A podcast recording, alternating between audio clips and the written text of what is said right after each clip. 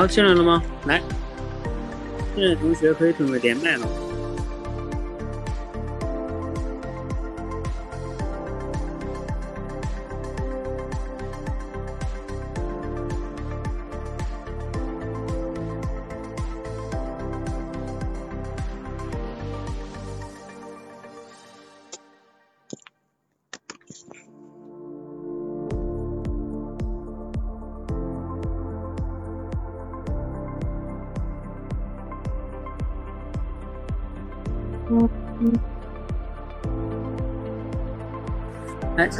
其他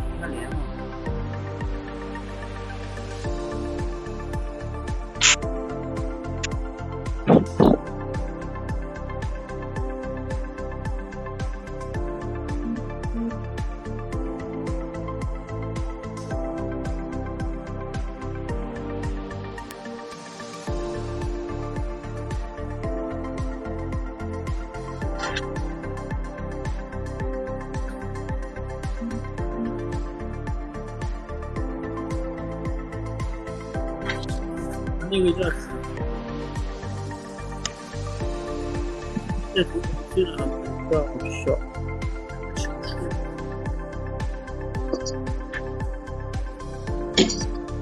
小树。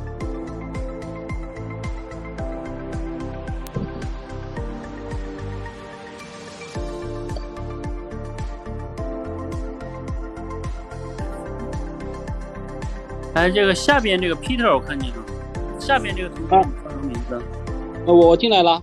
不是，我知道你，我说另外一个，另外一个叫什么名字？没有声音，有声音吗？我说下边这个九五六，你你是哪位同学？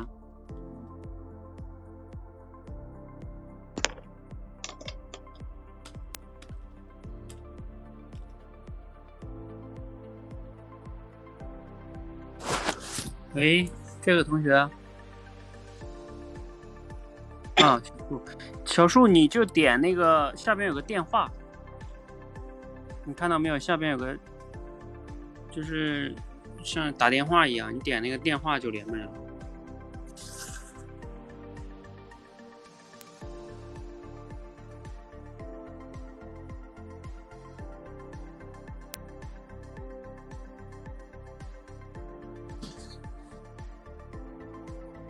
还有蔷薇 KK，嗯，还有 KK。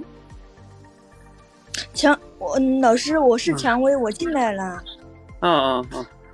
我刚才就问你是谁。嗯哦，我刚刚突然就是没有声音，然后没嗯听到。我刚刚就是有一段时间没有声音。嗯。好，我再问问那个小 KK 进不进来哈？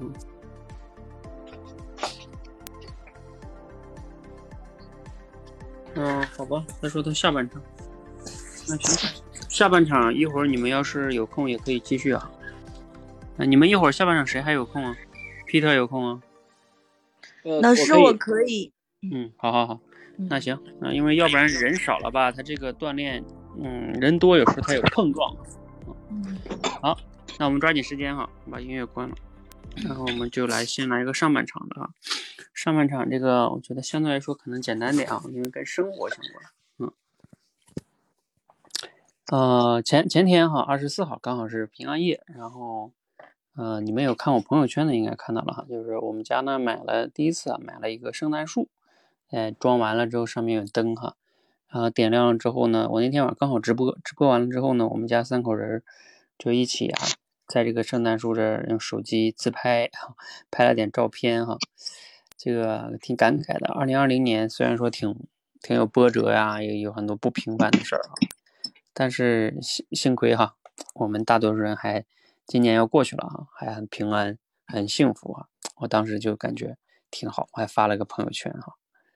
好，这就是我讲的哈，你们可以试着回应。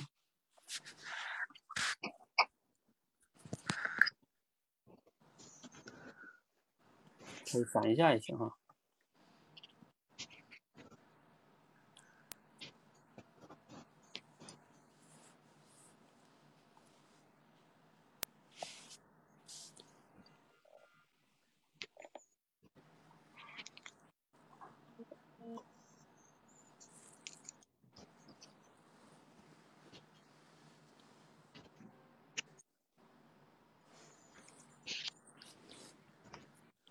怎么样？回应有没有人嗯，回应的回应的话，就是自己就是嗯根据刚刚说的话，自己去去那我说一下，嗯这，可能你第一次参加啊，它这个跟嗯聊天的差别在于，它跟聊天的差别在于，就是我把这个聊天的动作给分解了。你可以假定啊，刚才就像我跟你坐在面对面一样，然后呢，呃，咱俩是朋友一样，对吧？然后我跟你说了这样一段话，是吧？那咱俩在聊天嘛，我跟你说了这么一段话，那我说完了，你你肯定得接我的话嘛，对不对？嗯，那你你怎么接我的话呢？你接完了你说什么呢？对不对？然后你要是说那我没啥接的，没啥说的，或者说这就看你怎么接嘛，嗯，嗯，就是怎么接话，嗯，其他其就是我比如说我接完的，然后其他人要要来接我的话吗？还呃，是不用不用不用不用，嗯，还是接刚所有人都？接所有人都接我的，然后咱们分析一下每个人接的有什么好的不好的，嗯嗯，呃，他们教练，要不我先来？嗯，好啊，呃，呃我是 Peter。嗯。啊，昨天是平安夜啊，啊想想你们那个场景就好有好有温馨啊，一家人三口坐在一起很温馨，然后很有仪式感。呃，想想我那天我在干嘛呀？好像过得比较平淡，挺羡慕你们的。呃，今年确实有疫情，后来呃中国好了，全世界不消停了，确实很让人感慨。教练，今年呃哪些事儿让你特别有感慨的，也跟我们讲讲呗。好了，嗯嗯，好，教练，我是小树。嗯嗯，我想说，嗯，听了刚才教练说的那段话，我也想到圣诞夜、平安夜和圣诞节这两天，就是每年的孩子现在四岁半了嘛，每年都要给孩子准备圣诞礼物，就说孩子睡着之后是圣诞老爷爷送的，就让孩子感觉非常的开心。就是其实是我们父母送给孩子的嘛，但是孩子就有一个那种童话梦，每天早上醒了之后，每个圣诞节醒了之后就会看到那个礼物，特别的开心。我就有好多人就是我从网上看到说，就是不能过洋节啊，什么要要过维护我们什么传统文化。其实我觉得这个没必要去较真儿，就是给孩子一个快乐的一个。节日就是让给他一个多送礼物的机会，我觉得就是过圣诞节也没有说是像他们说的那个到了一个政治问题上这么严重的一个程度。我觉得过圣诞节孩子也很快乐，一家三口都很快乐，所以我们就一直是过圣诞节的。嗯。嗯，OK，好，嗯，哎，那个那个谁呀、嗯，只有我一个人？对对对，就你们三个嘛，你你要说吗？哦，只有我一个人哦，我因为五个人 啊、那个，那我说一下嘛，就是，呃，是我你，就是嗯，教练刚刚说到圣诞节了，确实又到了，就是二零二零年快过完了，突然间，今年的话确实是很凶险的，嗯，年初的话这个疫情，然后，嗯、现在好像是那个，就是全世界又又反哺了嘛，那个疫情，然后英国好像又。有那种变异的那种病毒，然后好像国内有很多地方也也那个就是就是有那个疫情反哺的那个现现象嘛。确实，今年真的是感觉是活这么大，然后是真的是很印象很深刻的一年。嗯，好像感觉确实也很不容易的。但是的话，就是呃，就是想一想，觉得与与那些就是说。呃，嗯，就是那个与与与疫情抗争的那些，就是说他们遭遭遇的那种不幸的人来讲的话，我觉得其实确实感觉自己还是挺幸福的。像你刚刚说那个一家人在一起温馨的和圣诞树拍那个自拍，那种好有画面感，就感觉哎，还是我们还是普通人，还是真的是挺挺幸福的。在这么凶险的一年里，我们就是还是挺好的。不知道教练，嗯，你你就是说有什么印象深刻的一些感慨吗？对明年有什么样的一些期待吗？嗯，我结束了。嗯，嗯好。那咱们三位同学说完了哈，然后你们可以现在再想想，然后就是因为咱们同学少哈，今天就是你们可以再想想，比如说，因为你们都说完了，然后也相互也都听了，然后呢，咱们这就像一个聊天动作的慢慢慢慢放一样哈，啊，你可以，因为这还有同学作为对比，你可以想想，如果现在再让你重新再说或者再补充说哈，你还有没有别的角度来说的？嗯，就是。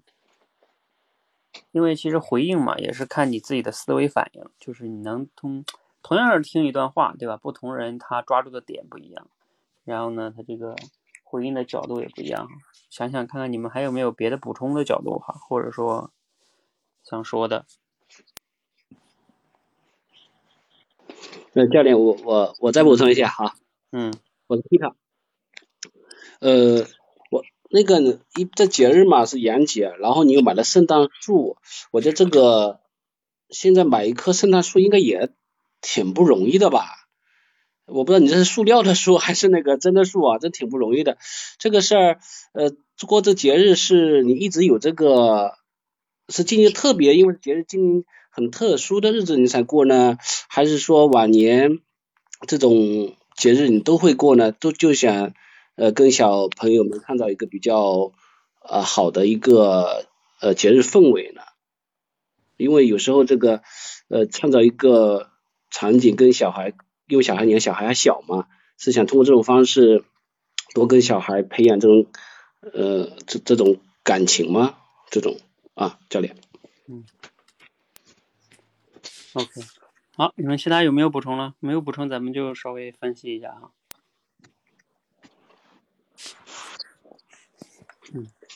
因为我看你平时挺忙的，你还又创业，然后还给我们直播，然后还准备圣诞树，这个节我觉得可不容易了。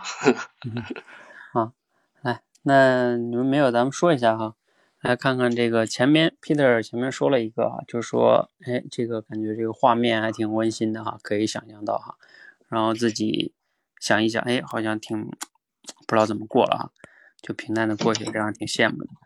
啊，所以这就是一个对于我刚才说的话，首先回应了，然后又表示了一个这个叫相当于是对比式的赞美哈，其实用的挺好的吧。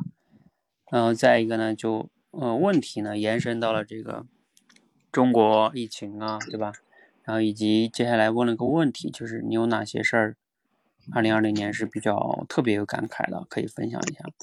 嗯，其实这个问题也是可以的哈，因为我在出这个题的时候，我自己也在想。就是如果我要自己问的话，我可以有哪些角度？就是回应咱们就不说了。就是问问题的话，因为这个有时候问问题不好问，就是他就像一个感慨一样，是吧？然后但是呢，你看他就问这个，问今年有哪些事儿是你特别有感慨？因为确实提到了二零二零嘛，对不对？那这个话题在这二零二零。二零二零，它既然是一个有各种各样我这个不确定性啊，这个疫情啊各种影响的一个不平凡的一年，所以，嗯，这个话题的背后就会谈到这种，对吧？各种各样的感悟，就延伸到这个问题上，呃，其实就是可以的，嗯，所以我觉得这个问题你想的这个是可以的哈，嗯，然后咱们再接着说一下你刚才啊，你那个后说吧，再看看小树说的那个。小树说的这个呢，叫，呃，他们家孩子每年四岁嘛，然后他是抓住了这个圣诞节，就是讲自己的故事，嗯，自己给孩子准备礼物啊，孩子开心呀，然后以及谈到了这个，有些人说这是洋节呀，是吧？然后政治化呀，这个他觉得这是其实就是给孩子一个送礼物的机会，是吧？没必要去政治化。他就相当于通过我这个事儿，然后延伸的讲了一个跟这个很相关的，他们是怎么来看待这个事情的。嗯，虽然就是没有去提问哈，对，这里边我强调一下，就是没有提问也是可以的啊，不是说，嗯，非得每一次回应都要提问的。就像你看，有时候咱们两个人真正在真线上现实场景中聊天也是这样的，对吧？你别人说了一句话，不是说你说完了话你一定要提问。咱们以前组织那个两个人实战聊天的时候，我也说过，对不对？不是你每次说完话都要提问的，有时候就是你给予一些，比如说我分享了一下我平安夜的事儿，对不对？那他分享了一下他圣诞节跟孩子过的这个事情，这这其实就是可以啊，这就是一种有点像打乒乓球的感觉，对吧？我打过去一个球，你给我打过来一个相似的球，而且这个话题还都在这里。然后他又背背后其实他又延伸出来一个话题，就是这个杨杰这个问题，政治化呀，这这这个问题。那其实如果要是真实的场景中，那可能我也会沿沿着这个话题跟他聊一下，对不对？我可能也会说，对呀，哎呀，其实没有必要什么洋节呀，或者叫我们自己的节呀，是吧？就是现在世界都成地球村了，对不对？啊，我们我们习主席都说了，叫我们要创造人类命运共同体。那你还你还洋节不洋节干嘛？况且我们也没说过洋节就不过春节了，是不是？我们也没丢掉自己的传统啊，是吧？啊，所以你看，针对这个就也也可以聊一聊哈，就其实也挺好的，嗯。所以我就强调一下，不一定非得提问哈，只是说有的时候呢，呃，你要是提问能去让对方延伸着，就有时候他会这样吧，除非是就对方是一个不太会表达的人。就比如说像刚才小树你说了这段话，然后我呢就不知道该接什么了，那这个时候就容易你不提问是吧？然后我也不知道接什么话，然后就导致你又因为你又没有问我问题是吧？那我也不知道接什么，然后可能这个咱俩就陷入尴尬了。那如果你你讲完了之后，你问一个我的问题，比如说你跟上一个问题，就是你说哎，不知道这个教练你怎么看待这个阳节啊？就是我们过阳节这件事情，您是怎么看的？你看啊。如果你直接给我抛一个这样的问题，我怎么看？那我就我必然得回回答嘛，对不对？我得说，哎呀，这个问题我我我是怎么想的？也就是说，是吧？就这个意思，嗯。所以有时候提问呢，它的好处在于就是能避免呃话题被被停滞，嗯。但是有时候可能一方面你想不到好的问题，另外一方面呢，如果你提了不合适的问题呢，也不见得是好事啊，嗯。就是反正任何事物往往都有双双面性啊。好，这个是小树这个哈，我觉得也这样回应也挺好的。然后蔷薇呢，刚才说的就是，嗯，也是回应了一下二零零年比较凶险啊，然后又说了一下最近啊，是吧？最近的情况，呃，英国的疫情变异啊，国内的反扑啊，是吧？呃，那他问的问题啊，还对，让我们印象比较深刻的哈。后来又说了一下这个画面感哈，就是感觉幸福啊，这个。画面感这一块，嗯，不过相对来说啊，蔷薇，你看，呃，不过也可以，不过相比于你看，你跟 Peter 其实说的，嗯，差不多，但是 Peter 是先把这个感觉到这个幸福啊，画面感这个放前边哈，嗯，因为他那个毕竟是我说的占的篇幅比较大的内容，然后你再说这个疫情的，就如果从逻辑上来说，感觉是那个放前边会更好一点，是吧？因为我描绘了一个温馨的画面嘛，是吧？嗯，那你去先去回应这个温馨的画面，作为一个就是对方他可能会感觉你关注的点关注到了这个东西，是吧？因为他比如说像我我我去描述那温馨画面，肯定我对这个有感情嘛，那你去去回应这个感情，然后再去讲这个呃疫情啊这种这种国际的形势啊，可能会更好一点哈。当然你这个也不是说不可以哈。然后再加上印最后的问题呢，你就问的就是有什么印象深刻的感慨啊，以及哎，你最后这个问题也挺好，就是问了明年有什么期待？你看这个也挺好的哈，这个问题就是因为圣诞节到了，就意味着我们二零二零年马上就要过去了，因为圣诞节在国外就意味着我们中国的春节是吧？呃，其实就过去了，所以那就谈一谈明年有什么期待。其实这个这个问题就也挺好的哈，嗯。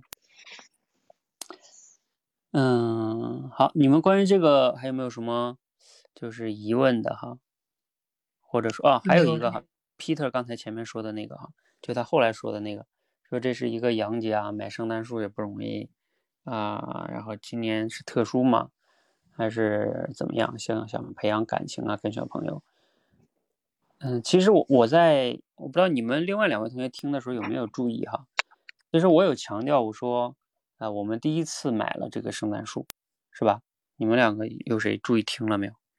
就是我其实有说，我只是说的比较没那么特意强调，但是我其实里边有说，我说我们是第一次买这个圣诞树，就不是说以前买啊，以前没有买过，以前我也不特别注意吧。平安夜好像就是顶多谁送个苹果也就这样了，好像是吧？啊，嗯，然后我特意说了这个，这次是第一次买哈。呃，嗯嗯当然，当然，我们抛开这一块儿哈，呃，就是你问的这个问题呢，就是倒也还挺好的，因为，嗯，当然这块你没有听到我那个第一次呢，从倾听的角度来说呢，就是算是一个你的小失误，是吧？嗯，呃，如果你看你要是听到的话，那你可能问的问法就不一样了，对吧？你可能会说，哎，教练，我听你说您今年是第一次买这个，那你为什么今年就会买呢？对吧？是是因为怎么样想的呢？是吧？因为买这个也挺费事的，是吧？啊啊，然后以及包括你后边那段话啊，嗯嗯，我看一下这里边啊。啊，我说一下，其实今天不是我买，是我妻子买的，啊，我没怎么管这事，她自己在网上买的那种塑料的。然后那天晚上就是平安夜那天晚上，我在这边直播，他们在另外一个屋，他跟孩子在那装装上去的，因为他那个塑料的，就是买了之后他不要往上装上嘛，啊啊，不是还插电的真对插电的，然后能有小灯的那种啊，然后刚好我直播完了，十点多了就。刚好九九点多还十点来钟了，快。然后对，跟他们一起拍了一些照，啊，嗯，这这种事可能有时候我也想不到的哈，啊，那也挺好，嗯，然后还有什么？我看这个话题咱们还有没有可以聊的？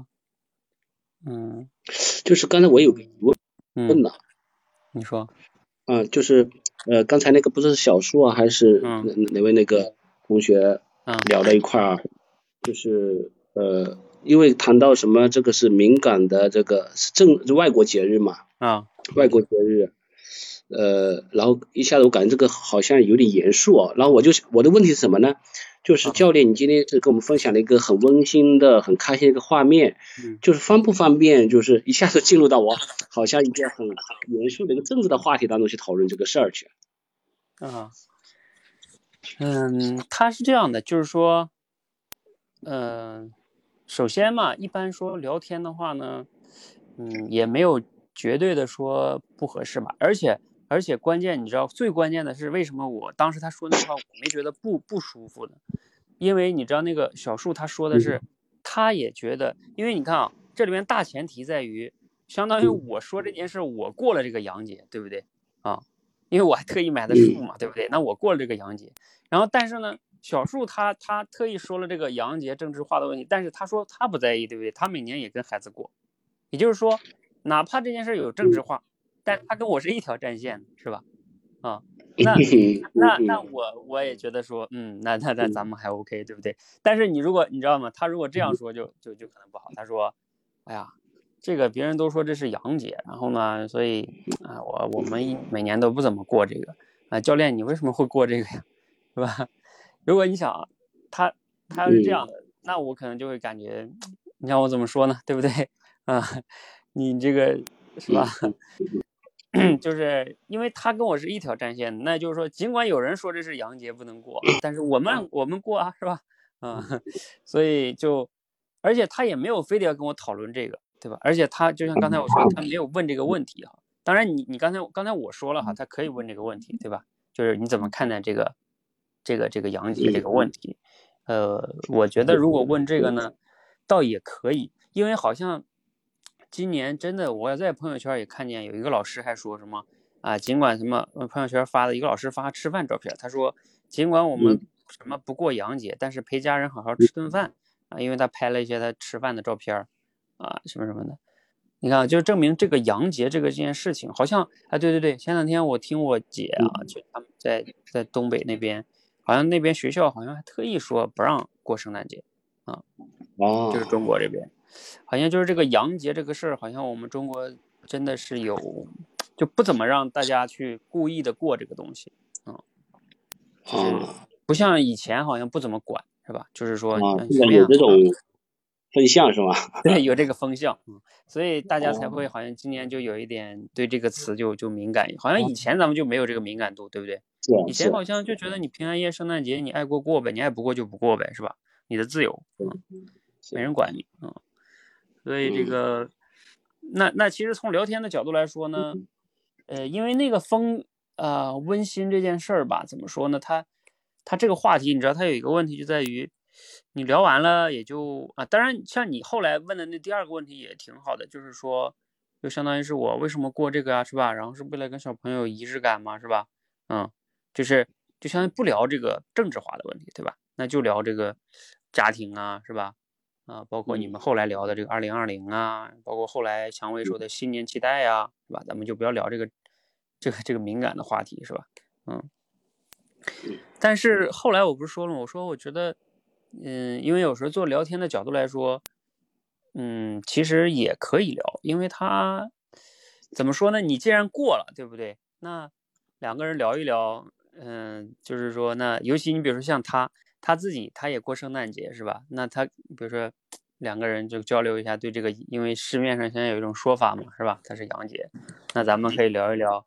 怎么看待这个事儿？你看我后来特，我也确实说了一句话，我说现在世界都成地球村了，对吧？过过个过个圣诞节怎么了，是吧？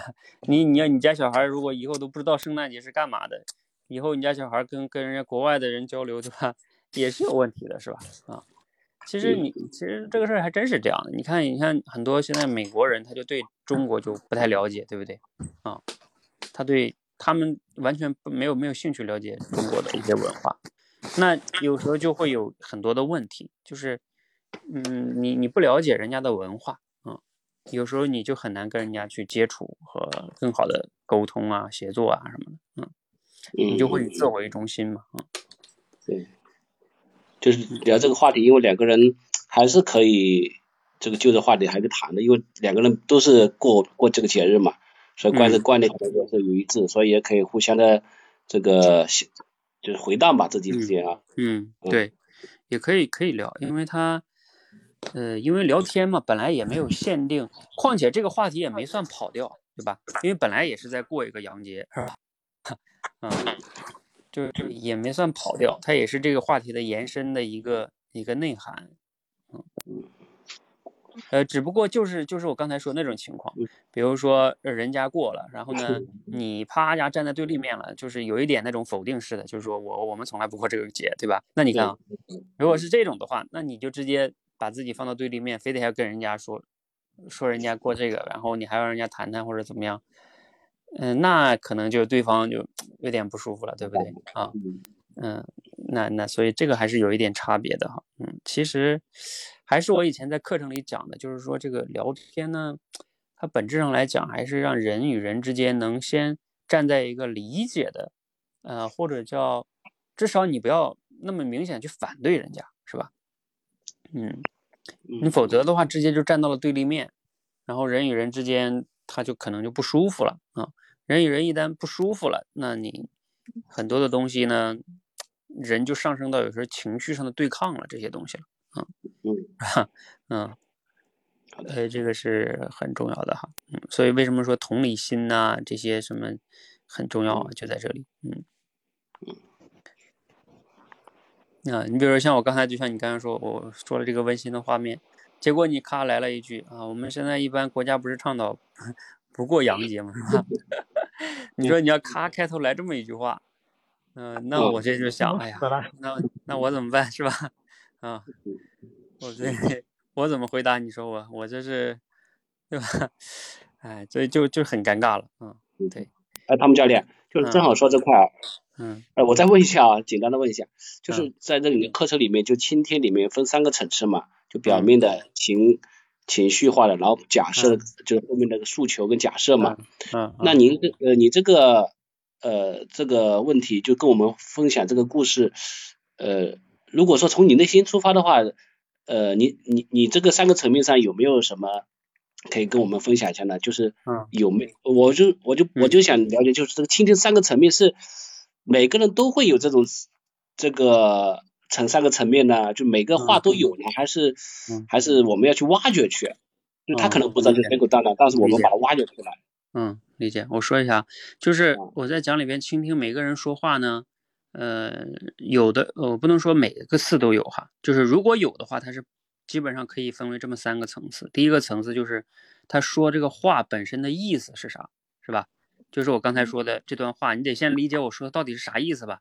因为这个意思比较简单，就是说我过了个平安夜，然后买了个圣诞树，大家拍了个照啊，拍了个照片发了个朋友圈，我就说这么个事儿啊，这是这个意思本身，嗯、我也没隐含什么，是吧？就是这个意思啊。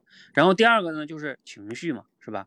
那我在这里边肯定是传达了一些情绪的，比如说，呃，这个我陪家人一起平安幸福啊，我还特别后边加了一个感觉真好，是吧？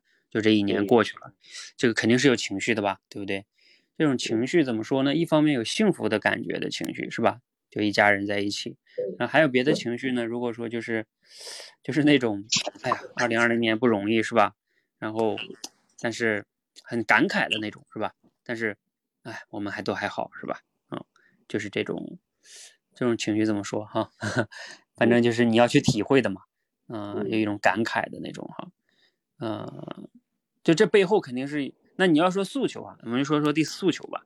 有时候人呢，他其实往往说话，他也包括隐隐含一点诉求。比如说这里边的诉求，可能就如果咱俩真正在聊天的话，那可能，嗯，我的诉求就是，嗯，那你想啊，我为啥无缘无故说这个呢？对不对？那肯定也是希望和你再继续的聊一聊二零二零年的什么不平凡啊，是吧？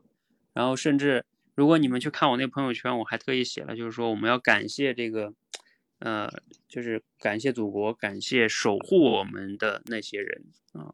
嗯，然后，呃，就是这些有有感谢啊，然后以及也有自己这一年就是它不平凡，所以我们慢慢走过来，包括后来你们问那些问题，这一年中，包括呃我们就是如果是咱俩真实聊天的话，那我可能除了聊聊这个什么拍照、圣诞节以外，就是也想和你聊聊这个不平凡的二零二零嘛，对吧？因为这一年要过去了嘛，是吧？嗯。就是如果咱俩是朋友的话，那那肯定想继续再聊聊这个话题。但是呢，如果你感觉不到我这些诉求，你比如说，你上来一句，哎呀，这平安夜你们还搞得这么隆重啊？哎，这个我们一般都我们家都平平淡淡就过去了。然后你假如说你这么一说，对不对？呃，嗯也事实，就像你刚才说的，你说的也是事实，对不对？你就平淡过去了，对不对？啊，嗯然后你也不再去接这个什么二零二零了，然后你也这个我的情绪也不去照顾了，那咱俩下一句我说什么呢？是不是？啊嗯，你看这个同样是也是回应啊，你说的也是事实，对不对？啊，但是这话咱们就没有办法再再，你说接下来怎么聊吧？我说，我说那你们怎么办？是吧？我也不知道怎么接你这话啊。那是不是说嗯，那个我猜一下啊，那个嗯，那么就是呃，倾听有三个层次，那么回应的提问的话，是不是尽量的就是回应到第三层或者第二层、第三层是越嗯往下越好？嗯，是是这么一个逻辑。呃，就是第一层是基础，第一层是基础。如果你你第一层都没有没有抓住的话，也就是说你理解偏了的话，那那你就相当于别人都觉得你连我说的话都没懂，对吧？啊、那这个这肯定不行的啊。这第一层是基础，就抓住别人说话的意思到底是啥，这是基础。然后呢，情绪是一个加分的，嗯，或者说也是很重要的，对吧？一个人说话，就比如我刚才我就描述这个幸福啊，这种这种这种感觉，这种东西，如果你一点都抓不住的话，对方吧，他就会感觉你不理解他的情绪，就是那种那种，嗯，他就会觉得你你你跟他说话没感觉，是吧？嗯，你不理解他，嗯，呃，这种感受也非常重要。然后至于这个诉求这个第三个层次呢，嗯嗯，我觉得说大部分人说话呢，往往都有是，他其实有时是这样，他可能不是故意有一些什么潜台词，但是呢，他就是说了那些话，他往往就有一些他自己可能也没有觉察到的那种诉求，没错，对而你能觉察到。就比如像我刚才说这些，嗯，二零二零啊，然后不平凡呀，或者说这个背后，因为一个人，我跟你们说一个，就是我以前讲过的，嗯，就像一个人大脑里的这些词啊，它背后都像一个，嗯，就是枝繁叶茂的那些东西的，它都连在一起的，对吧？就是它都不是孤立的，呃，那。那你你你去问，比如说像我特意强调了，哎，我们第一次买了这个圣诞树，那我为啥特意强调第一次啊？是不是？那肯定，你可以问一问，为什么还今年买了？是不是？啊、这个背后也有可能有我讲的，所以就是，你你你要是能觉察到这些一些点的话，然后你去提问，其实我们说的提问往往就是就是就是要针对这个诉求去提问啊，因为你想嘛，你问的问题刚好是对方其实潜意识里边想说的话，是吧？那你刚好给他就像那个走路一样，对吧？你直接给他垫了一块砖，哎，这边请，然后他 就着你垫的直接往前走，很舒服。给他递个枕头。对呀、那他就觉得跟你说话就很很舒服啊，是不是啊？因为你能，就让我们常常常那种感觉，就是说你跟有些人聊天，你感觉你的话匣子很容易就被打开了，是不是啊？滔滔不绝，因为他他去善于捕捉到你那些点，然后他通过 很巧妙的一些回应跟提问，然后你那些话就犹如，对吧？话匣子一下打开，哗哗哗全说出来了。但是有时候可能你会觉得，其实你本来也没想说那么多，对不对啊？但是你发现你跟他聊完了，你才知道，哎呀，我跟他说了其实挺多我本来没想说的话，对不对啊？但是说了挺多的，嗯、就是这样，嗯。但有的时候呢，人也会有这种情况，就话不投机半句多，对吧？就是你们两个本来你想，你比如我给你举个例子吧，就是昨天的事儿。昨天呢，嗯、同样是那个在一个招聘平台上，有一个人来找我，有一个是做营销类的找我合作，然后希望跟我们谈这个合作。跟他打电话打打了十几分钟吧，哎，聊的就挺好的。后来他离我们也不算远，我俩就约了个地方，还吃了个饭。呃，前天啊，是周五那天，对，嗯、然后又吃完饭，又又中午吃完饭又聊到了三点来钟哈，就谈这个很多话题聊的就挺好的。然后等到昨天呢，昨天上午呢，也是 BOSS 上面有一个人呢，呃，看我发了一些招聘这个嗯口才训练师哈，然后他就投简历哈，哎，挺积极的，还要跟我聊。后来我看还挺积极，那个人都四十多岁了，四十五岁了好像。呃，然后呢，我就是那那我说那行吧，跟你聊聊吧。我我其实不太想跟他聊的。后来呢，看他还挺积极的，还跟怎么着？我说那就咱们他他跟我要见面聊，我说因为我一般不想，我都跟你不熟，对吧？我跟你见面那成本太高了。然后我说那我们先电话聊一下吧，我就跟他约十点。我本来还特意准备十点，我都定了闹钟是吧？跟人家既然约了就好好聊聊嘛，是吧？啊，然后嗯本来我在家里边，我家人要洗衣服、洗衣机，后来我说你先别洗啊，我说我聊完再洗。然后那个你看我就是特意为他准备的，知道吧？嗯然后我到了点儿跟他拨过去聊，结果我俩聊了几分钟啊，七分钟还是几分钟？那我就说，我说我感觉不太合适啊，然后然后就挂了啊。我看我看那通话记录啊，九分钟啊，九分钟。嗯其实我本来预计至少也得可能聊个二十分钟、三十分钟以上啊，因为你想啊，两个人他聊聊，问问我，问问他，这个而且那个人也四十来岁了，但是真的是话不投机哈。我问他几个问题，我觉得回答的也哎不在点子上，然后就不跟他聊了，嗯就是这样的。你看，你本来想聊半个小时的，结果九分钟了。嗯，对所以就是这个诉求啊，这些情绪的这种理解哈，嗯。嗯呃，比如我跟你具体说一下，我昨天问他一个问题，我说，我说你为什么想来做我们这个这个工作啊？然后嗯他就说啊，啊因为我想转培培训，然后因为呃你们这个呃呃可以在家办公，然后呃离家离我这边也也比较近，我也在海淀，我在上地这边儿。嗯，我听了之后我就感觉 没什么意思，因为因为我问你为什么要选我们，而且我提前特意把我们的公众号啊，还有我们的短视频平台都发给他了，我让他去看看啊。嗯那你说的就，你说这个都是你想选一个轻松的工作，对不对？啊，对对吧？你选选轻松的工作，你都四十多岁了，我我要我要养你吗？对吧？你这个这个，而且你上来就就是说你都四十多岁了，你还不知道我问这个问题，我是想听的是你你有啥优势对吧？你对我们到底有啥认同的对吧？对，那你离家近，你家门口那保安也离你家近啊，是吧？你跑我这来干嘛呢？就是就是就是不想再理念不跟他聊了，嗯嗯，所以所以就对啊，理念不同，我也不想聊了，我就我就挂了啊。我说那咱们就到这儿吧。我说你啊，我觉得不太合适啊，嗯就这样啊，嗯挺有意思的吧？对，这都是从他这个真实发地方，是就也没有就倾听那几个层次，他应该也没有到这个层次。如果做一个培训师的话，可能还稍微火清理火候，是不是？我可以这么理解。而且而且你你你来我们这里做演讲口才这个老师的话，你就这个表达水平，嗯，我敢要你做吗？而且你都四十多岁了，你不像说你二十多岁是吧？刚毕业，我也没太多经验，对吧？我可以培养。你知道四十多岁人我培养不了的，这个人都已经固化了，嗯。对，那我我我可不敢招这样人啊。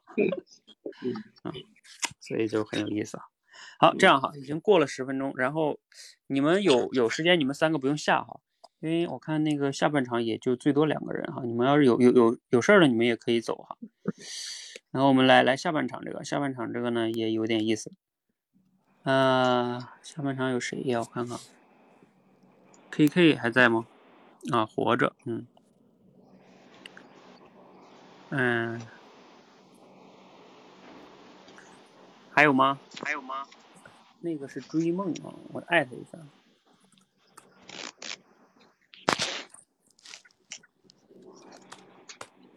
追梦，你进来了吗？嗯嗯嗯嗯嗯嗯哦，你进来了啊，进来了你就连麦嗯嗯嗯嗯。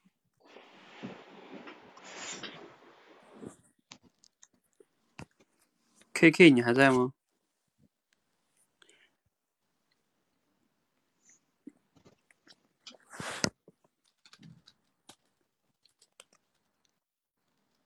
好，嗯，就不管了哈，我们开始哈。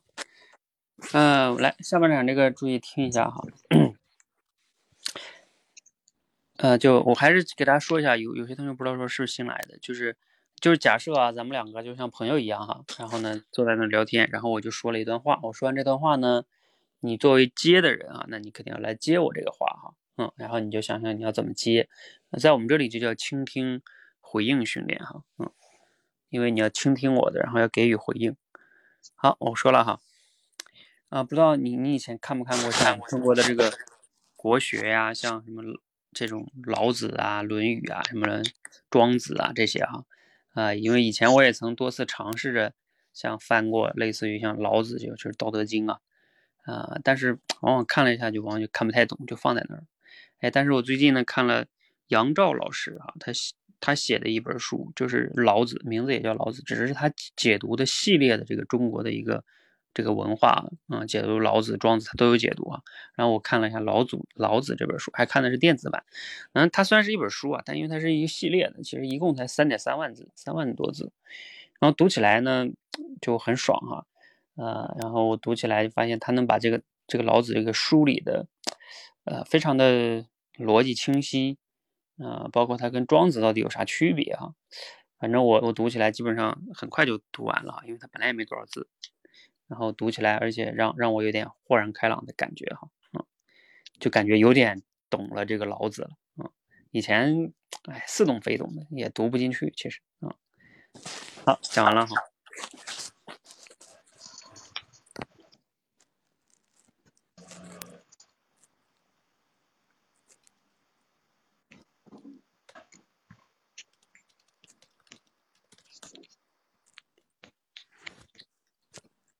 来，这个你们可以想一下，这个可能有点难，因为涉及到这个读书啊，还涉及到这个国学的东西。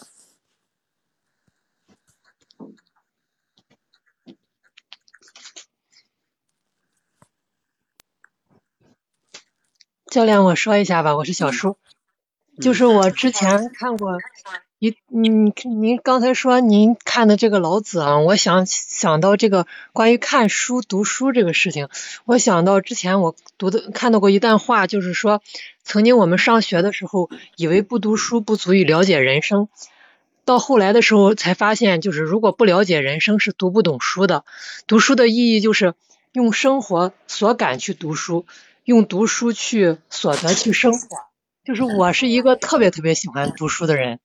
我就是一碎片化时间，我都用来读书。我的我的那个包里边每天都要放着一本书，就好多人就会就是那些就是像同事啊，很多人他们就觉得看书这不是装逼吗？就是意思是你有那时间，你怎么不不看看电视剧啊？什么？其实我已经很多年没看过电视剧，他们说那电视剧完全我们就聊不了一块儿。就是如果您刚才说您看书，我就觉得啊，好亲切，竟然有个人看书。就因为我周围的人，就是他一看见你在那看书，就觉得你装什么清高啊，就是那种感觉。其实我是觉得看书真的特别的舒服，很就是就是看书的时候那种宁静感特别的，然后在。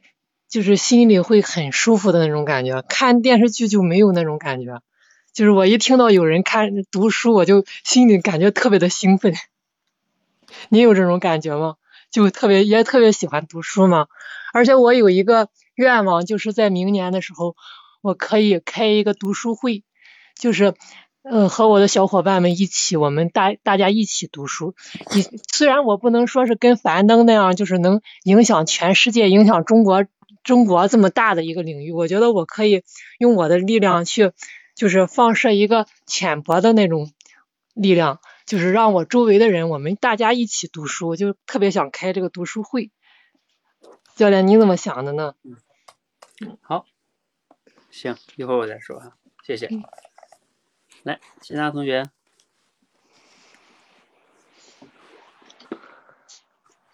呃，他们教练，要我是 Peter。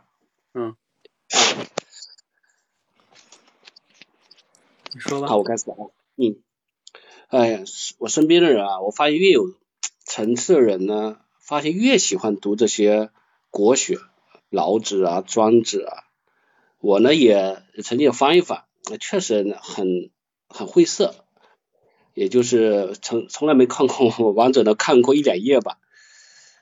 他有一次呢，应该说我读书的时候，一个导师。他是说你是工科出身的，他说你应该多去读一读这些国学东西，会增加你的这个修养以及这个智慧。我我其实一直没有很理解这个这个事儿啊，就是但是事实却是这样，越成功人呢翻往往他翻身上翻的书呢，可能就是老子跟庄子，然后他说能够找到从这里面找到一些智慧。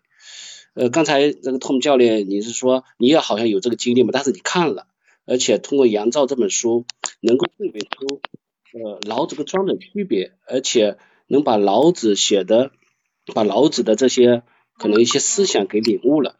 呃，你你看完之后，关于这个呃从国学当中得到个智慧这样的一个一个观点吧，你有这种感受吗？特别是看完这书之后，呃。你建议就是什么样的人，我们就适合去去读读这样的书呢？哎，汤姆教练。好。哎，另外同学还有想想。哎，老师你好，我是活着。嗯。嗯，我也以前也也是尝试着看过这些道国学方面的书，但是根本就看不懂，所以。这一方面，我也是特别佩服这些呃像你们也能够呃能够看得懂的，然后就是也可以看懂了，像有的人要看懂了之后还可以领领会到里面的那些精髓的那意思啊之类的，我就感觉特别呃特别佩服他。那我就呃你不是看完那个那个老子的名书吗？我想问一下那个呃这里面得到的最大的感受是什么？嗯，我讲完了。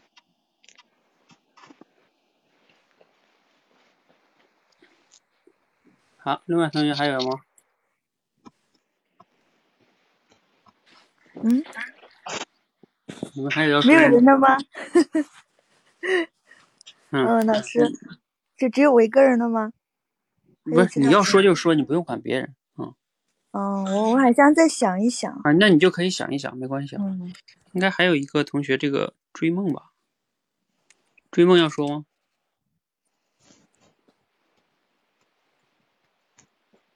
没想好，嗯，没想好，没关系，嗯。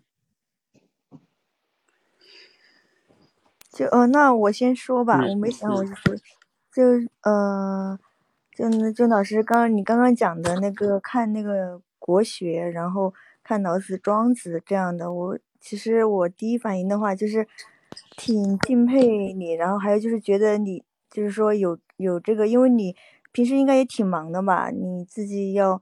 嗯、办这个就是相当于就是办自己的这个企业嘛，然后还要给我们做嗯、培训啊，然后做直播呀，但是你还是有这个时间和这个就是说嗯精力去去研究这些老子、庄子这种国学这种有一定品位、有一定哲学啊、有一定意义的这样的一些那个书书籍，嗯，我还是就是就是挺挺那个敬佩你的，嗯、然后我其实我现在的话，以前的话我还有时间，啊、也会去读一些文艺的，或者是读一些这种书籍，但现在的话，基本上看的书的话都是与呃那种经营管理相关的，或者是我呃有需要的这种，可能更多的是按需求去那个，就是去去读书，嗯、就是没有这样的一些就是自自由的这样的一些就是纯粹的自己的一种另外一种中一种选自由的一种选择吧，嗯，就是你你刚刚嗯刚刚说就是说看这个老子、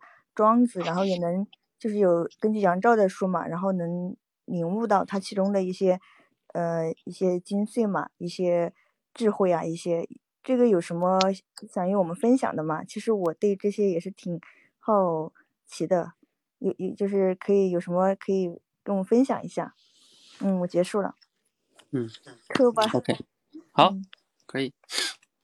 好，那个追梦要不要讲了？追梦，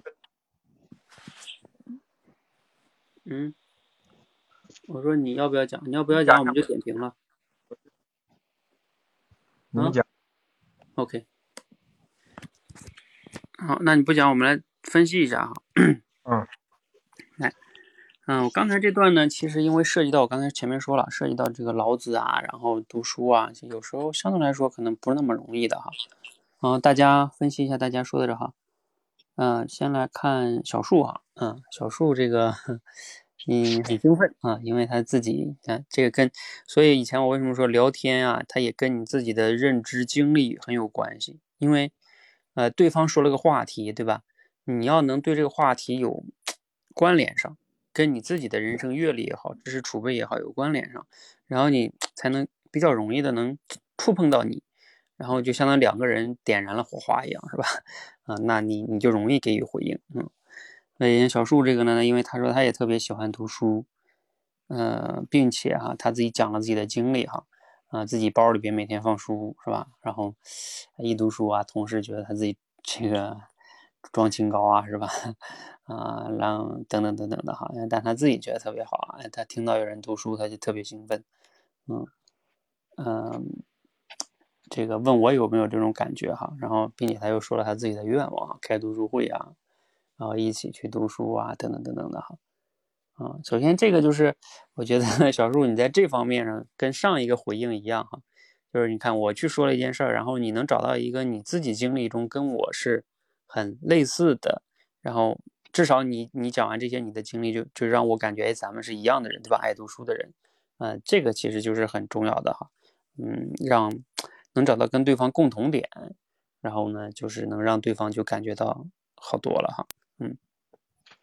然后你还说了一个你的这个愿望哈，呃，这个也挺好的。这个愿望这个呢，你说完了，当时 我就在想哈，啊，这个真的是课下之后可以再跟你沟通哈，呃，因为以前我也一直想过在咱们社群搞一些读书会啊，嗯，但是这个读书会呢，你知道一旦搞吧，嗯，好事肯定是好事儿啊，但是一个好事儿怎么能把它做下去做好？对，呃，就不容易了啊，尤其能持续的让大家有人能愿意参与做进去，然后因为你你把它一考虑到运营就不容易了，尤其像我们呢，就是我们帮大家练口才，虽然我也非常清楚，就是读书对于口才非常重要，但是呢，因为有时候我要去思考就是边界的问题啊，就是如果我们从我们官方的角度运营啊，从我的角度我要来运营，我要花非常多的精力来运营读书会的话。嗯，就是一方面会分占我们很多精力。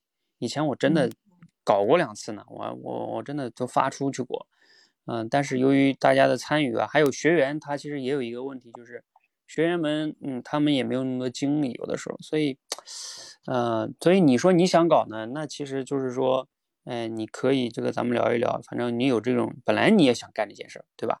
然后嗯你可以就是试着在咱们社群去做啊，然后哪怕每次你每周做一场交流分享会，对吧？然后来个十个人，嗯，这不也也挺好的吗？甚至五个人，你看咱们现在这个麦上就五六个人啊，也可以呀。其实，嗯，不在于刚开始就像你说的，不在于你都要成为樊登啊，是吧？嗯，对，嗯，所以这个挺好的啊，这个之后咱们再沟通。然后我们再来看看。啊，不过我再跟你说一下，就是你问的那个问题啊，就是你问的叫啊，你有这种感觉吗？你这个呢，就是一种叫封闭式的提问啊，就是叫你有这种感觉吗？封闭式问题指的就是我有或者没有啊。然后你假设肯定是我要有嘛，对不对？我也跟你有共同感嘛，是吧？啊，但是呢，封闭式问题有一个特点，不好处就在于万一对方没有呢，啊，就你就你就就我用我的话说，就是你自己挖坑，然后我说你跳下去吧，我没有。啊，然后你就尴尬了，是吧？嗯，啊，这是封闭式问题，有的时候会有这样的问题哈。好，嗯，是我，那我接下来说一下 Peter 这个，他说，嗯，这个，啊，哎，嗯，我也发现了，层次很高的人呢，往往他们就喜欢读这些什么老子啊、庄子哈，然后自己发现，啊，这也算是一种无形的赞美了哈。啊，以前我也讲过，在聊天中有时候能适当的用合适的语言去赞美，这个也是挺重要的啊。当然，你要恰当的赞美哈，嗯，呃，因为这个呢，他这个讲的倒也还好，因为这个往往也是事实哈，就是事实是是是，真的有些人他就是那些确实像很多高 level 的人，他真的挺喜欢读这种老子，嗯，这种书的哈。然后，嗯，他说的因为晦涩啊，自己也没有完整的看完哈，以前还是有个人建议他自己学工科的，要去看看这种国学的哈。从这里能找到智慧。那后来呢？他就问了这个，嗯，你有这样的感受吗？能得到智慧？然后，嗯，建议什么样的人读这样的书？嗯，嗯，这个问题倒也还可以。嗯，嗯，然后活着呢？问的呢，就是也尝试着看过，跟前面那个都差不多哈。回应这一块，看不懂，然后佩服，嗯，能领会精髓哈。然后问问的问题是看完了有什么样最大的感触？那这个问题也可以哈。我刚才说了嘛，我看完了挺 挺豁然开朗的嘛，那肯定有感触嘛，是吧？是可以可以讲的话题。然后蔷薇最后问的这个就是说，呃，第一反应也是这个敬佩啊，然后加上比较忙还能去读这样的书，然后又讲了一下自己，讲了自己以前会怎么怎么样，然后现在主要看书就是这种看有用的书，是吧？啊，满足自己需求的书。像这种没用的书，往往可能就不怎么看了。那领悟了其中的智慧啊，可以分享一下啊。这问题跟前面活着问的那个差不多哈。嗯，好，嗯，这就是大家回应的这些哈。嗯，所以你看回应嘛，前基本上就是前面说的三个层次。首先这个意思本身，再一个就是这里边的情绪，还有一个呢是诉求哈。诉求往往就体现在你问的问题上，能不能让对方。继续沿着这个话题聊哈，啊，另外就是再多说一点，就是你在回应的时候，如果能适当的增加一些赞美，嗯，啊，也是挺好的哈。包括小树这种呢，它虽然不是赞美，但是呢，它是一种让对方感觉你跟他是一样的人，嗯，那这个也是好的哈，嗯，嗯，你们还有没有别的补充的角度哈？想要补充的？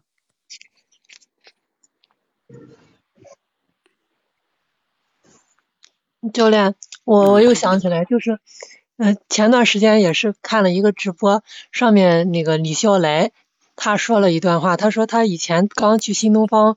任职当老师的时候，他跟俞敏洪还有很还有几个人，他们是疯狂的读书，好像是一年读几百本。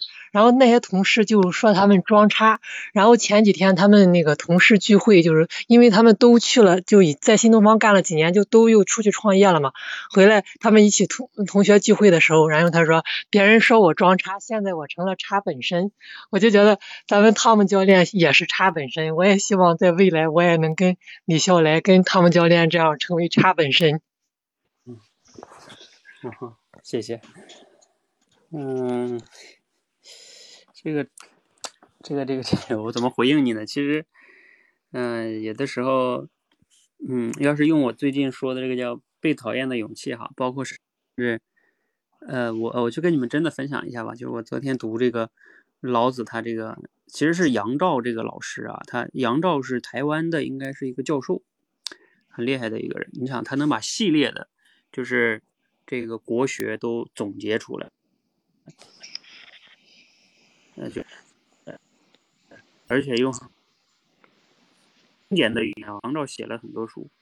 我最近准备把就是刚才我说的这些，我都准备读一遍啊。就是你看他，他就是刚才这一个系列的，就分为《尚书》《诗经》《左传》《论语》《墨子》《庄子》《孟子》《老子》《荀子》，还有《战国策》。他这一系列是包含这些本儿哈。他还有一个系列是叫什么？讲给中大家的中国史，也分为一个系列哈。啊，还有别的别的啊。呃，我觉得这个老师肯定，就有时候你学习啊，找到一个。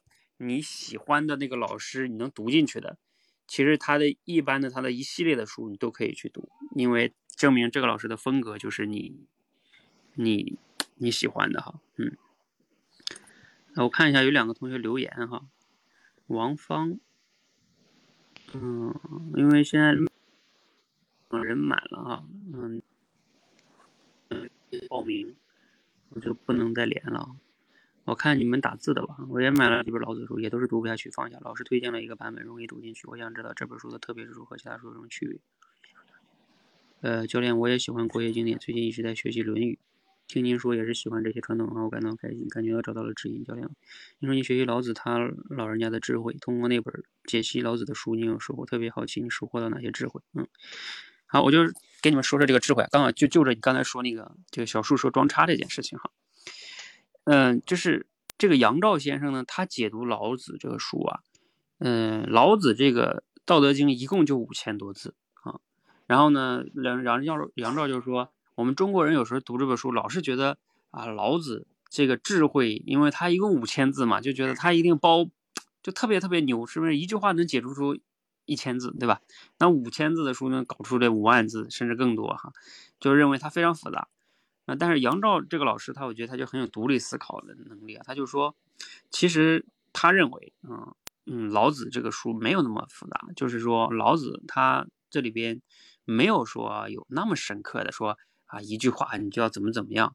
他说他在这里边就是按照他的理解啊，因为其实也是杨照去解读这个老子这本书啊，嗯，然后他说我认为他就讲了三件事啊，就是三个道理。嗯，然后他就把这三个道理呢，呃，一一的去说了一下哈。呃，我现在可能没有办法原文复述出来哈。呃，我建议你们自己去读一下，得道上有这这一系列书的电子版。嗯，如果你是会员，都是免费的哈。那我可以找一下原文哈，我给你们说一下。我自己说，我估计我说不那么好。嗯，哎，但是原文这要是说看一件事两件事。嗯，也有，我直接照着原文说，也没也没多长哎。他说的挺简洁的，来，我跟你们说一下。他说老子要宣说的第一件事是什么呢？就是有一个先于一切的道，管辖统筹所有的事物。而道之所以能如此管辖统统领，是因为它本身无法归纳被掌握。道如果能被归纳被掌握，那就表示它能被另外一个更高的原则管辖统领，它也就不会是管辖统领一切的道了。这说白了就是。道就是那种不可再分割的，就像那个《道德经》不是开篇就讲吗？道可道，非常道；名可名，非可非常名吗？他的意思就是道这件事儿，如果可以道，如果可以被我们去表达知道，那就不是道。名可名，非常名，就这个意思啊。所以就是不可言喻啊，那种叫也是可意会不可言说。所以就是道是最高的那个哈。这就是第一件事儿，他想说的是这个的哈。然后呢，第二件事儿什么呢？就要理解道，就必须要用后退的方式，尤其是去除分别的后退。分别就是相对的，就是长啊高，有长就有短，有高就有低，有善就有恶。然后呢，看到分别，我们就该往后退；看到之前相对出现之前的混同，道就是一切分别升起之前的大混同。啥意思呢？就是我们普通人，你看。我们特容特别容易看到就是，啊，成功失败，啊，这个人有钱，这个人穷，是吧？啊，这个人漂亮，这个人丑，啊，就是完全都是用一种二元对立的视角去看待这个世界上的很多很多东西，高低贵贱，是吧？等等等，有钱没钱，美不美，漂不漂亮，哈。那他就说，你一旦要是这样的话，你就要用后退的方式，退到那个分别之前。用我的理解就是你不要有分别心啊，你要用分别心之前，其实也就是他说那个道道，嗯，就是没有分别心的去看待这个世界。其实我读到这个，我想起来佛家其实也是佛教也是要讲这个东西，就是不要有分别心。有时候我们一旦有分别心看待这个世界，你看你的烦恼就来了啊。呃，这个是包括我我我刚才说我昨天读完了，我半夜还真的写了一个挺重要的感悟哈。你知道什么感悟呢？就是说，呃，我们今天这个时代呢，很多的人特别想要去追求成功。呃，你一旦想去追求成功，就意味着你渴望成功，对吧？那你就不想要失败啊。所以一遇到困难、失败，你就非常沮丧、挑啊痛苦，是吧？然后就是退缩。就像我最近在那个管理认知里边讲。就是我们要用成长型思维去什么看待什么困难失败啊，对吧？说起来简单，为什么做不到？就是因为你在这个分别心上太想要去要成功，你太想要成功，同时就意味着你不想要失败，是吧？那你就会讨厌，你就特别排斥失败。但是如果你没有那么强的分别心呢，你可以更好的，你把成功跟失败只是看到两种不同的形式。那你可能就不一样了哈，然后甚至啊，我我自己还想过，因为我以前对成功失败确实是有有一些思考的，但是我以前会有一个认知是说我们要去追求幸福，但是我昨天也有反思啊，那你说我们去追求那么渴望追求幸福，幸福的对立面是什么？就是不幸福、不幸啊，不幸可能就代表我们今天过得没有意义啊，然后今天有负面情绪呀，啊等等等等的，这就叫不幸是吧？啊，或者是人生遇到了一些。嗯，意外呀，是吧？都叫不幸，对吧？但是你一旦，总之就是你有这种分别心，那你你就会对其他那些不好的那一面，你就无法接纳。你一不接纳，你的负面情绪就都来了啊！所以我昨天就读了这个，特别有感触，就是说，我们是不是能去追求那种？呃，我昨天真的写了一个词，就是说，我真有这种感悟，就是叫我们人要是真的想想哈，你不要去追求成功失败，什么幸福不幸。你要追求什么呢？啊，你追求这个活在当下，呃，但这是一种理念哈，我自己也没有完全的做到哈。就是你追求的是活在当下，那你只是要活在当下，无论当下是什么，你你当下有可能是陪孩子玩儿，当下有可能像我现在这样给大家在分享啊，当下有可能是你在看一本书，嗯，当下呢，嗯，比如说我今天中午去跑步哈，那我跑步的时候我就我我。我就在跑步啊，那你不要去想这个，呃，就是评判它，这是好的，这是有用的，这是没用的啊，那你就不一样了哈。所以你反而可以活得更，我都不喜欢用幸福这个词了，我觉得可以用，就是叫怎么形容呢？就是一个人你可以更加活在当下，就是那种专注的那种感觉。呃，是不是会更好哈？哪怕当下不是那么的好的一件事情，你也可以去继续活在当下。嗯，这个就很很不一样，就你可以叫平静哈，对，呃，那种那种平静的状态哈，啊，就是心无波澜啊。你看，你一旦有了这种分别心，其实都叫波澜啊啊，这是幸福的，这是不幸的，这是积极的，这是消极的啊，这是成功的，这是失败的，这是美的，这是丑的啊。所以这个就很有意思哈，然后，呃，我看一下他还有这个，嗯，他这点也讲了哈，去除分别，肯定混同，在这点上，老子和庄子很接近。然而呢，庄子是从内篇、外篇到杂篇，从头到尾展现的是一种，呃，抱持混同的眼光的人所看到的世界，和一般人从分别出发看到大相大异喜剧哈。庄子仅止于描述、阐述那个混同的世界的景象，试图说服读者抛弃世俗的眼光，进入混同的经验；而老子却进一步教导，有了混同的眼光之后，可以运用它来应应付俗世。哈，呃，这个是涉及到老子跟庄子的一个核心差别。哈，呃，我大概跟你们说一下它的差别。哈，我今天又在读这个庄子，就是老子呢，他是说你有了这样一个道的。一个一个混同的这种境界啊，然后你要回到俗世，就说白了，你还得回到现实生活呀，对不对？就像我刚才说的，你要这个能能能指导你的生活中，让你的生活的人际关系也好啊，每天啊是吧，处理事情能能变得更好。他就说白了，这个道，老子是让我们用这个道子去治国也好啊，人为人处事也好，要要干这件事儿。而你知道庄子最大的差别是什么？庄子是不跟你玩人事这一套的，人庄子就是活得很潇洒。就是他会关注更大的这个层面的东西。嗯，就是因为我今天读了庄子，庄子的意思就是说，你人世间那点事儿啊，他那这个那这本书也用了一个很很好的类比啊，就是说，在庄子眼中，就是我们人世间那些烦恼，那些什么今天的名权利，追求那些东西，在庄子看来，就跟蚂蚁在那儿呃追争争一块什么什么食物一样啊，你争的你你死我活什么这样的。在庄子看来，你们那都是蚂蚁那个世界的事，我关注你蚂蚁那点东西干嘛呢？我我不想关注那个东西。也就是说，老子是有了这个东西之后啊，老子是要把这个东西应用于我们人世间这些烦恼。但是庄子是我根本就不在，我就不活在你那个那个那个逻辑里边，我就不不去，我不用把这个东西用在那个你那些啊人际关系那些事情中哈。而这个这本书中，呃，他这个杨照解读还有一个更颠覆的观点哈。就在我们传统的认知中，是老子排在庄子之前的，就是呃先有老子后有庄子，对不对？这都是我们认为的。甚至呃在孔子里边说，呃老子也在孔子这个《论语》之前。但是这个杨照先生说，经过他自己的分析和以前钱穆他们的分析，认为这个老子其实是在庄子之后的，也在孔子之后。就是因为他分析了这里边的文风啊，很多很多东西哈，我就不跟你们详细说了。反正就是他有个。你们可以自己去看啊，就是老子是在庄子之后的，其实是先有庄子后有老子的啊，啊不太一样啊。然后我再跟你们说第三件事啊，他说，所以老子全书说的第三件事就是如何依照道更正确的、有效的处事啊，就是我刚才说的嘛。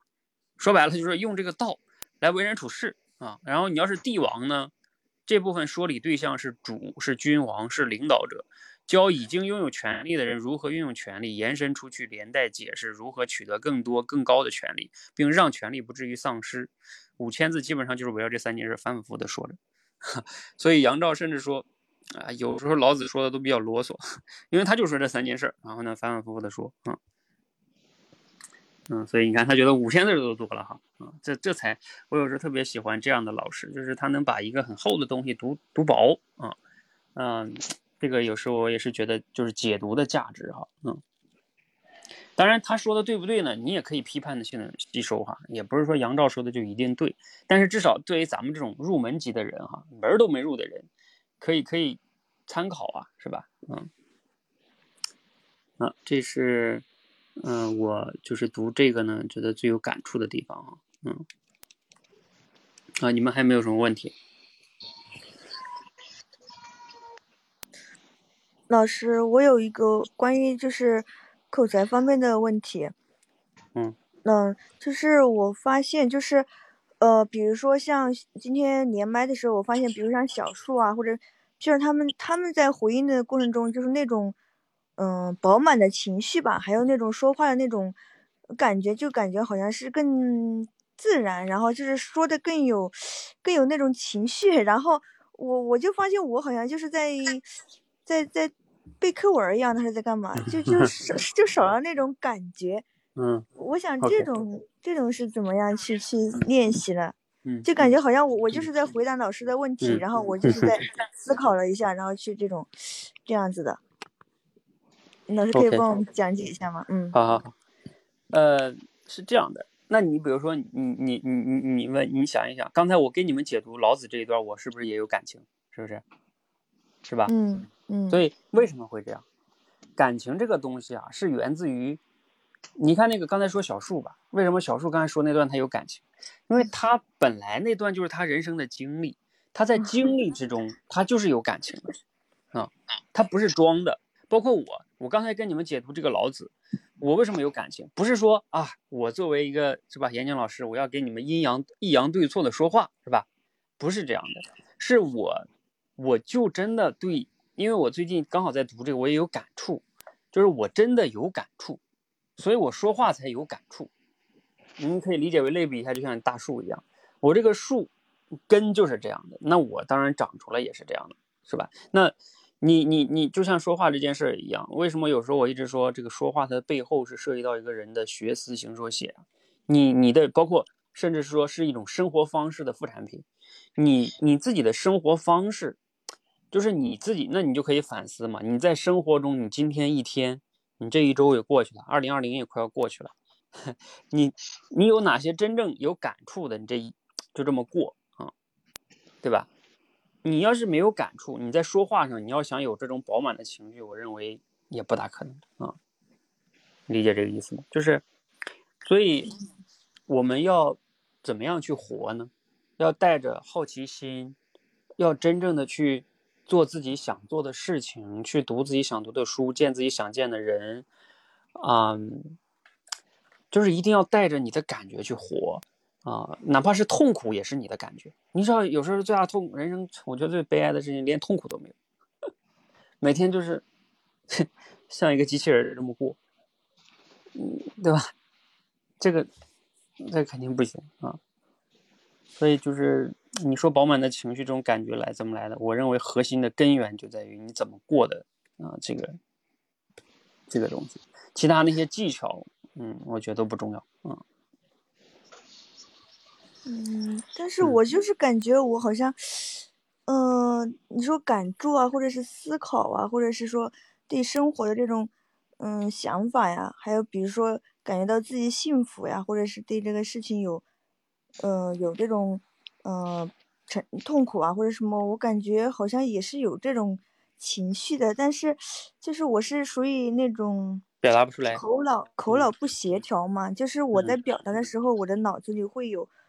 有时候会有这种紧张，比如像我刚刚回答的时候就有一点磕巴，我能感觉到，然后有点紧张，或者是就是属于我脑子里想的，然后我嘴里说的话就会就是给予的去那个结束了，就是没有把我的一个所思所想给完整的表达出来。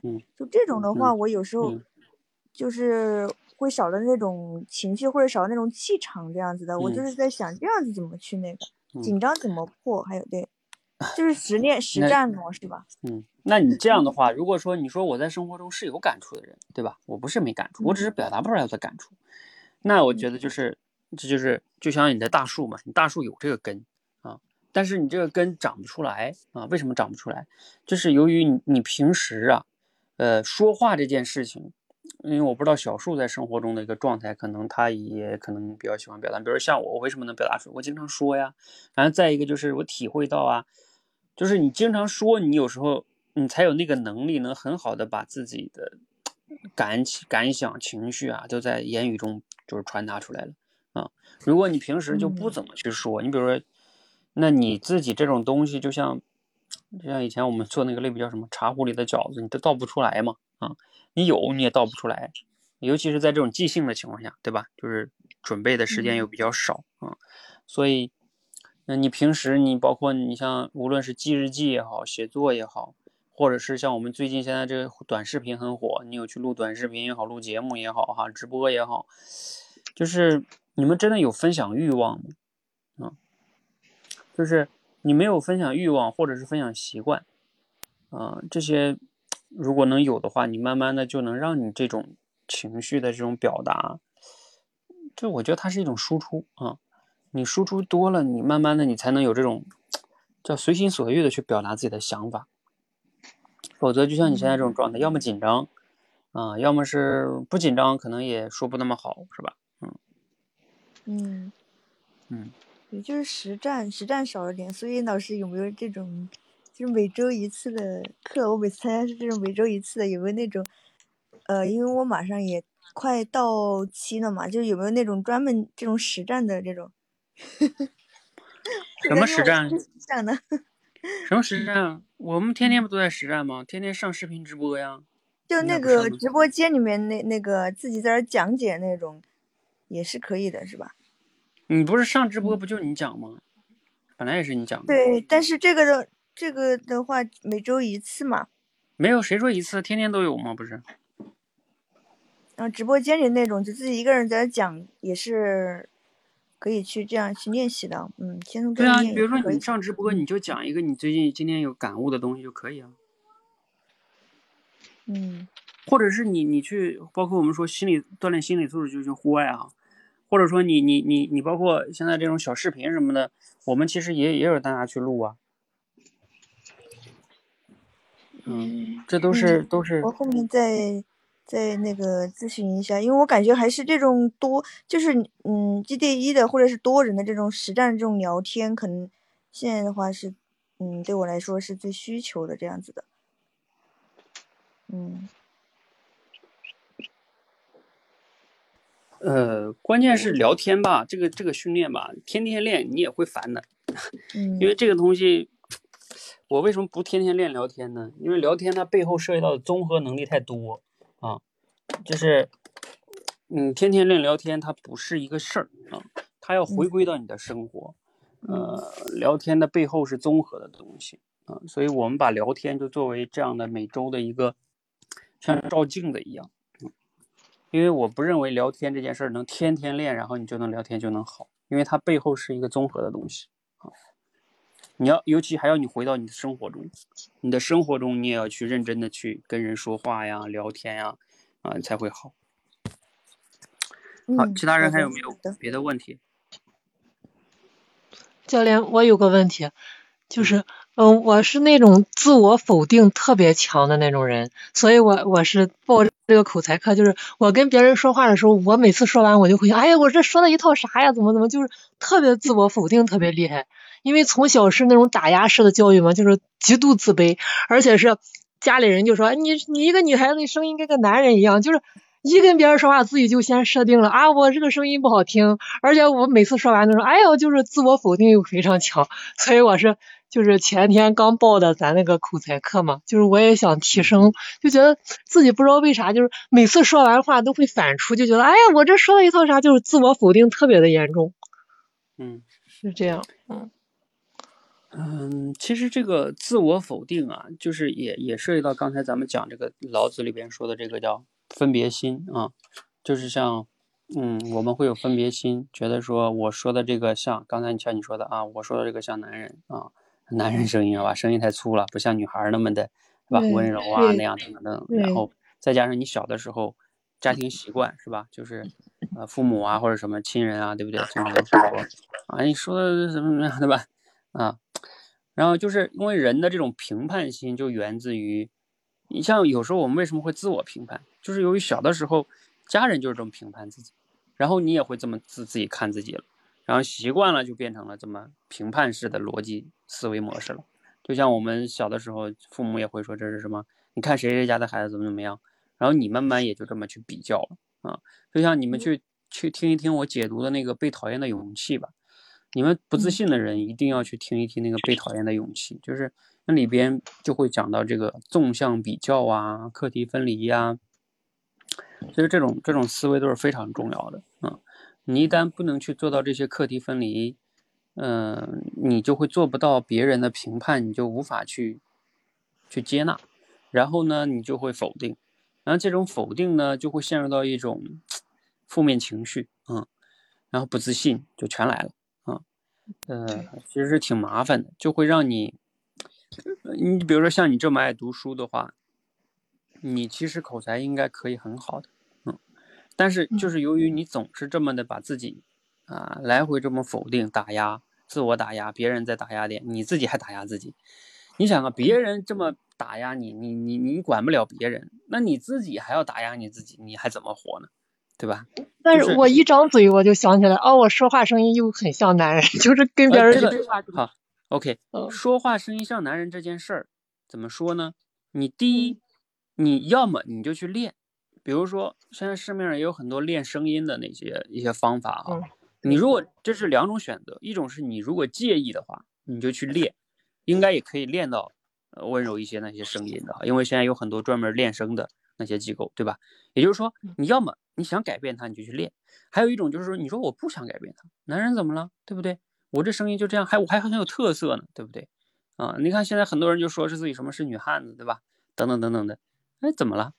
就是其实什么所谓叫这就分别心啊，就是你认为那样就是正常的，那那就像现在那些同性恋一样，那怎么了？同性恋怎么了？包括残疾人，那天我就听那谁讲，所谓的残疾人就是就是残疾了的正常人，我怎么了？我残疾人也是正常人，只是我有些不一样而已。就是你只是要认为这叫只是跟你不同而已，不代表我我跟你我我是弱势或者我怎么样有问题，我没有问题，我只是跟你不一样而已。这个世界人跟人有有很大的不一样，你如果能接纳自己，你就不用去练啊。我我不觉得这个声音有怎么着，这就是你自己的一个评判。如果你非，就是我刚才讲的，你要么可以改变，你就去改啊。你你要想去改，那你就去通过努力研究研究这事儿，改起来有多难哈。啊，要么就是不改啊。我就是喜欢我的个性啊。我觉得这就是看你自己的选啊。但是最最最不要的就是在这纠结，你懂吗？就是嗯，对，又不改，又纠结，你知道吗？这是最其实对你来说损失最大，对不对？你你就看，你看我刚才讲这个逻辑，要么你觉得那个什么，你就研究怎么改它；要么你就接纳它，然后甚甚至把它活成一个你的特色，那怎么了？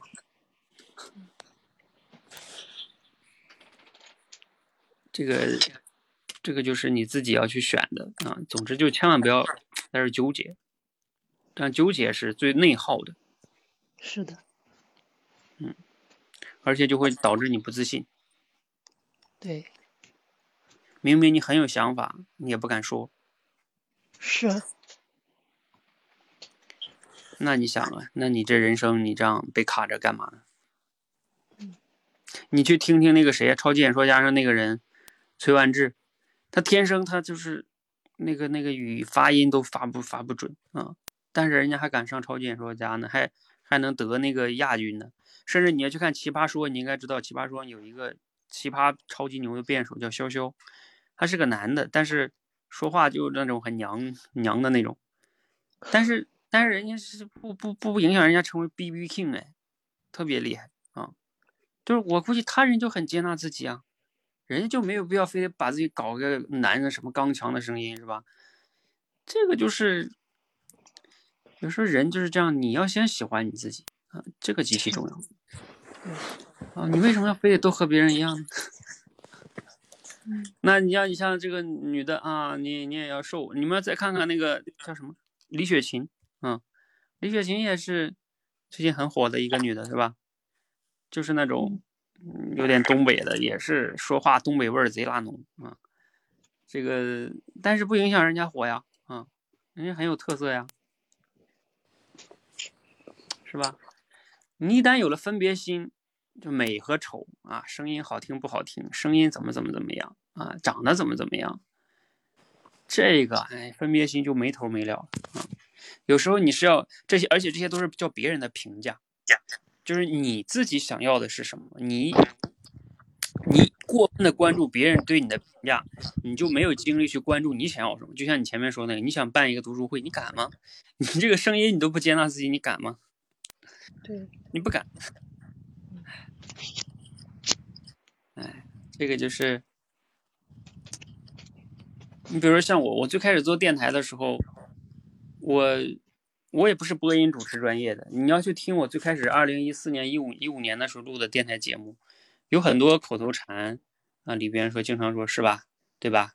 然后什么什么，哎，啊，就是那种，嗯、而且我那时候我也不是播音员，我也都没有什么稿子啊，录的也不是简洁，然后，但是我不在乎，我本来也不跟那些播音主持的人比呀、你们那些播音播音腔的播的好就好呗，嗯，有些人愿意听你们那种很暖的声音，是吧？就像一些那个播音的那些男男播音，那声音一听都让你耳朵都叫什么化了，是吧？那确实好听，那那你们就去听他们讲啊，对吧？我也不跟他们一样啊，我讲的是内容嘛，是吧？你想听他们那样，那你去听啊。我也没必要成为他们那样的。我成为他们那样的，第一，我模仿他们，学他们学不来；第二，嗯，而且呢，我一旦学他们了之后，我自己特色也没了。为什么呢？干嘛呢？所以这个就是，所以关于这种啊，就极其重要。就包括就像我今天讲老子这个，你如果没有分别心的去想一个问题啊，我觉得人生有时候会真的很不一样。好，嗯，九点半了哈，如果没有问题，你们还有问题吗？我看看你们打字说的什么。嗯，